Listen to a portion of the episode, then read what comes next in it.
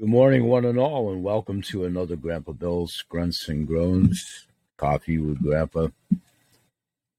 Good morning on Thursday morning, now July the 7th, at the time of this taping. Welcome, one and all. Be here for about 10 15 minutes. This is my in studio audiovisual podcast, which is exclusively housed at Spotify, unique to the audiovisual portion. Radio show, folks. I'm also in the process of recording and taping my radio show. And I just did an opening there in the process before we go to final edit and so forth. So, radio show people, when you hear this, if you're not already familiar ubiquitous audience or my invited guests, my developing sales teams, my followers, Peter and Paul, my two church mice.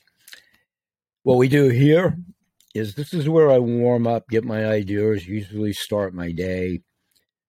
I do do these different intervals of the day because I do a daily podcast show, shows plural, author blog, always about food for the mind, the body, and the soul, and health as it's been for pretty much a half a century in many capacities, uh, up to and including semi retirement, almost fully retired, retired from my own business, and still have a part time fiat job for not much longer that I'm about to go to. Waning down after a 16 year stint there, never missing a day. Talked a lot about that. Good morning. what I want to talk about here today is revisiting Reiki 101. And I talked in, in the opening of my radio show. I'm in the process of doing this online Reiki course with Dave Nelson at the Infinite Healer Reiki Institute. And he's a member of my direct to the manufacturer a program. And I'll talk much more about Dave again but I'm also about to take my forever first time in salon studio or what have you reiki and i'm going back to reiki 101 which would be a refresher for me much necessitated with my doctor and doctor's office here locally Integr8 with the great dr dustin sulak this saturday. Looking forward to that so much. So i thought what i would do here is take a nice sip of CBDA coffee, CTFO black coffee. Good morning. Those of you that are here with some degree of regularity, thank you. Yesterday, I was on the backside of having finished up a very provocative interview with Dr. Tom Waldorf from the Integrative Medicine Active Life Health Clinic in Reno, Nevada, and we're going to be talking about he's coming back. And this all ties in, not so much Reiki with Dr. Waldorf and I, but uh, good health overall. And after the taping of that show, I did another show, and I always do my water fasts with tourmaline spring. Yesterday, I talked about that. I isolated some foods about nutrition as it pertains to my workout for geriatrics with the weights and the nutrition and always staying hydrated with water. And in that show, I was showing some examples because I got asked at my show at the message board how I lost 50 pounds 10 years ago and how I managed to keep it off and working out with free weights and so on and so forth. So I actually showed some examples of, of a quick meal that I did last evening with sprouts from my garden, actually, my window box garden. And this water, some potato soup, and extreme shade from CTFO as my replacement meal for dinner, per se, before I went on an overnight water fast last evening with tourmaline spring water. So, Nostrovia, good morning. And in that show, excuse me, I talked about my recovery meal, which I just did off camera because I'm also getting ready to literally in about 15 minutes go out the door to my part time fiat job. So, through all of that, thank you everybody because I have different degrees of familiarity coming through the shows, plural. Thank you so much. We are starting to grow. at the show, and that's due to you guys and gals with spreading the word and paying it forward and chiming in and telling all your old friends and relatives and uncles and cousins and hey, go join this crazy old man up in Maine. Listen to I kill a little bit. Reiki, now that we've cut into about 519. Okay, Saturday when I get there, I will be doing with Dustin Sulak, Dr. Dustin Sulak, and I think eight compadres in the class when we all get there together with Reiki 101. So, what is Reiki 101? Whatever your degree of familiarity is or isn't out there, please drop me a note at the message board at the Anchor Radio and we'll get some banter going on that. But Reiki 101, I don't know.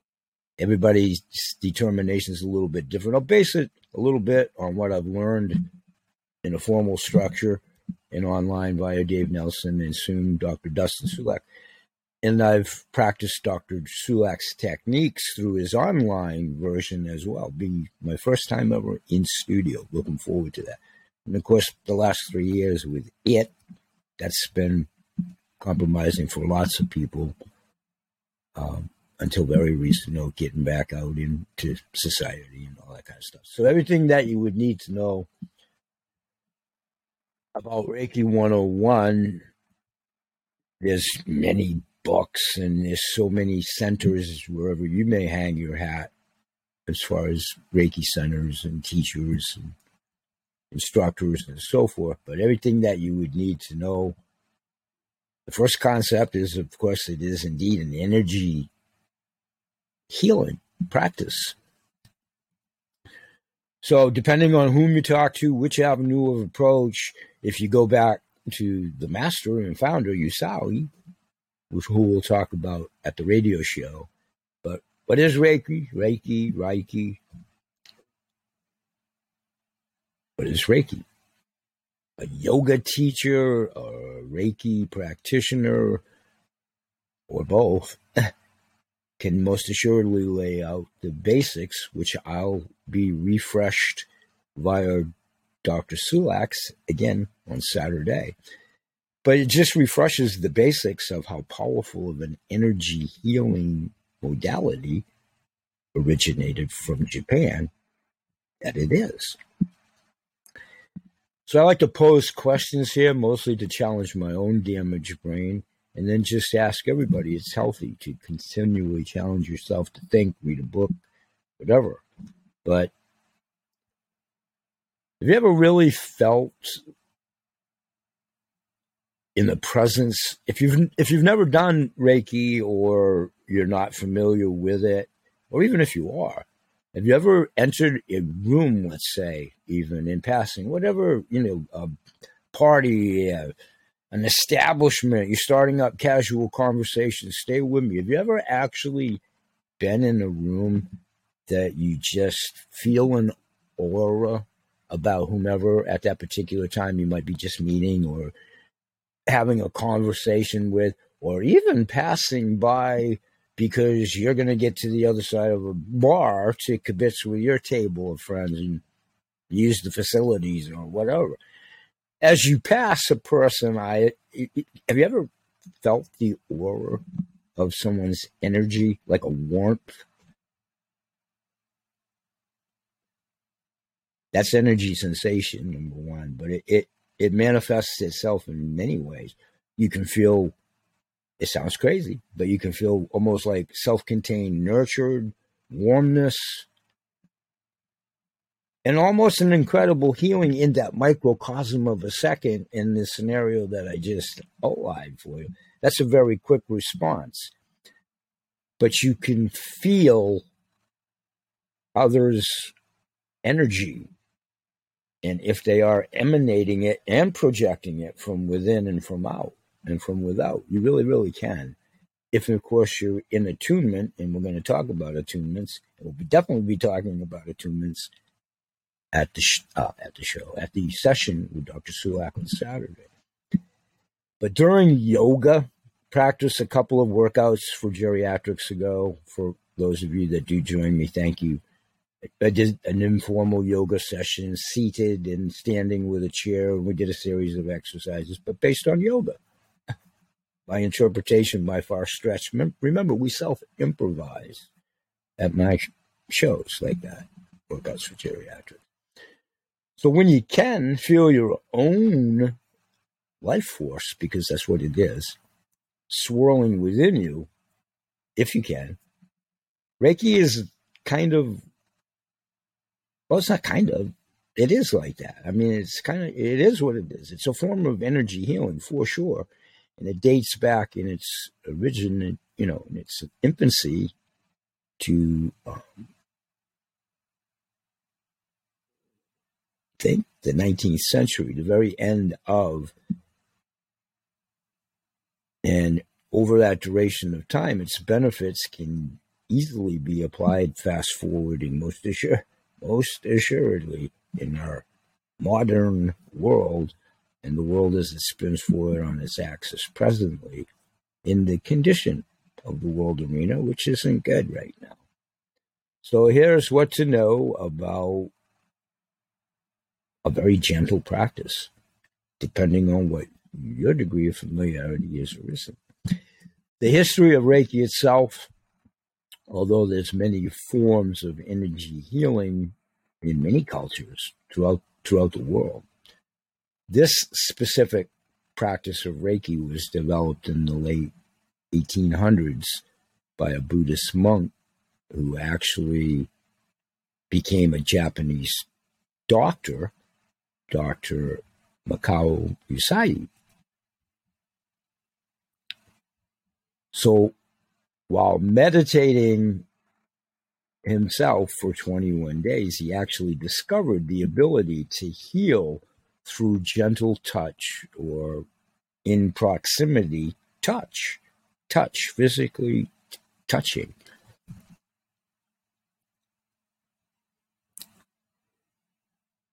So he went on to devise and implement and garnering pupils himself and when you do your research on the history of, I believe it was Dr. Ch- and I'll never pronounce it right, Chijiro Hayashi or something like. I'm trying to do this from recall. We know we're all getting. I'll get us in trouble by doing that, but it expanded to his own practice, including many of the hand positions, which it's all about, Alfie, that we practice today those of us that do. So Reiki is rooted in the philosophy of one's own transfer of your own energy, which we all have through this amazing neural fiber highway that is our body, the human body. We just talked about that with Dr. Uh, Waldorf yesterday, how amazing the human body, fascinating, Mr. Spock, Star Trek. So, what is a Reiki session like? I'm about to find out again, formally, in a formal setting, which is good. You can't can't wait, can't wait. So, a typical Reiki session, the way that I've uh, done them through online self improvisation, taking a lot of liberty, and not practicing on patients as of yet. As of yet, I'm a healer. I'm not a doctor. So when someone says all you need to do, all you need to do is you close your eyes, or I do. I, I, I close my eyes and it helps me visually and just start to get into the mindset with the breathing that we've talked about at the workouts for geriatrics is starting to not so much surrender, but get into the mindset of the experience meditation, yoga, Reiki. I've actually fallen asleep doing that. Many do. Many do. If you go deep to that level, if you if you get deep into this, you you can do that. And then as the recipient patient, which I haven't experienced with a formalized Reiki toucher healer, other than self-inducing for all these crazy old man things I got with arthritis and muscle aches from working out and so forth, pressure point. I'll touch myself, you crazy people. Come on, be nice now. Touch myself medically, but using the chakras, which we'll talk about, including the lower pelvic area for the obvious reasons for those of us that know about chakras. So, some formalized Reiki practitioners also focus on chakras. It makes sure that the energy is more free flowing, which is the premise of it. And then you can get into crystal pendulums and crystals and all that. I'm not too much in tune, pun on word, into not so much that I'm not into it. I've never been exposed to it or tried it as of this juncture. There may be something else if I hang around long enough to expand my horizons mentally, physically, spiritually, food for the mind, the body, and the soul. Once again. So, how are we doing on the old studio clock with my rumble bumble stumble speech warming up? Okay, we're at about the 15 minute mark. Thanks, everybody. And thanks, radio show people. I'm trying to for you create the visual until you have the opportunity of your own choosing to come here and join me at these morning sessions. And then between the two, as I hopefully continue to build a followership at the shows, if you haven't heard the audio, you can see the visual. If you can see the visual, if it doesn't scare you too much, it plays into our point of the intricacy of the big jigsaw puzzle and the synergistic pieces that all form this form of medicine. So much, much more about Reiki, Reiki. Radio show people, momentarily. I'll be back 10, in less than 10 seconds to yourselves there. For folks here, please join me again tomorrow. We'll see you tomorrow at the show and the podcast here. And we'll say bye bye for now. And may God bless. Make it a productive day, a safe day. Peace, everybody. Thank you.